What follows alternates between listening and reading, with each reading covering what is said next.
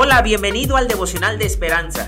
Creemos que en este tiempo Dios hablará a tu vida y que tú puedes hablar con Dios.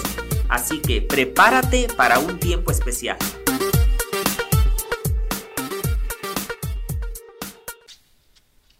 ...4 de octubre... El que calma las tormentas. El autor nos dice...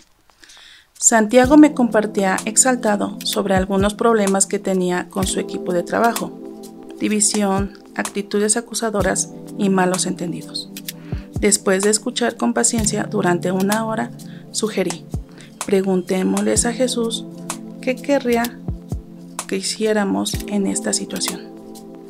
Quedamos en silencio durante cinco minutos. Entonces ocurrió algo asombroso. Ambos sentimos que la paz de Dios nos cubría como un manto.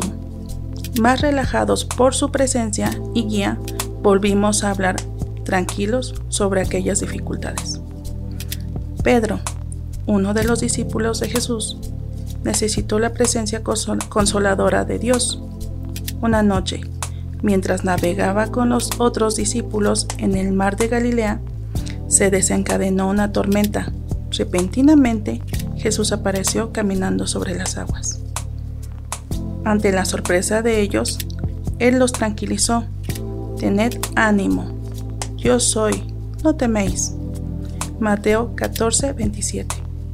En un impulso, Pedro le preguntó a Jesús si podría unirse a él. Puso un pie fuera de la barca y caminó hacia Jesús. Pero poco después se distrajo y tomó conciencia del peligro y la incapacidad humana ante esa circunstancia y empezó a hundirse. Clamó, Señor, sálvame. Como Pedro, nosotros también podemos aprender que Jesús, el Hijo de Dios, está con nosotros aún en las tormentas de la vida. Mi reflexión es que me doy cuenta de lo maravilloso que es tener fe en Jesús, el Hijo de Dios, y que a pesar de los tiempos difíciles podemos tener la certeza de que Él está con nosotros, fortaleciéndonos y dándonos la paz que necesitamos. De la mano y de la guía de Jesús podemos salir victoriosos ante cualquier circunstancia.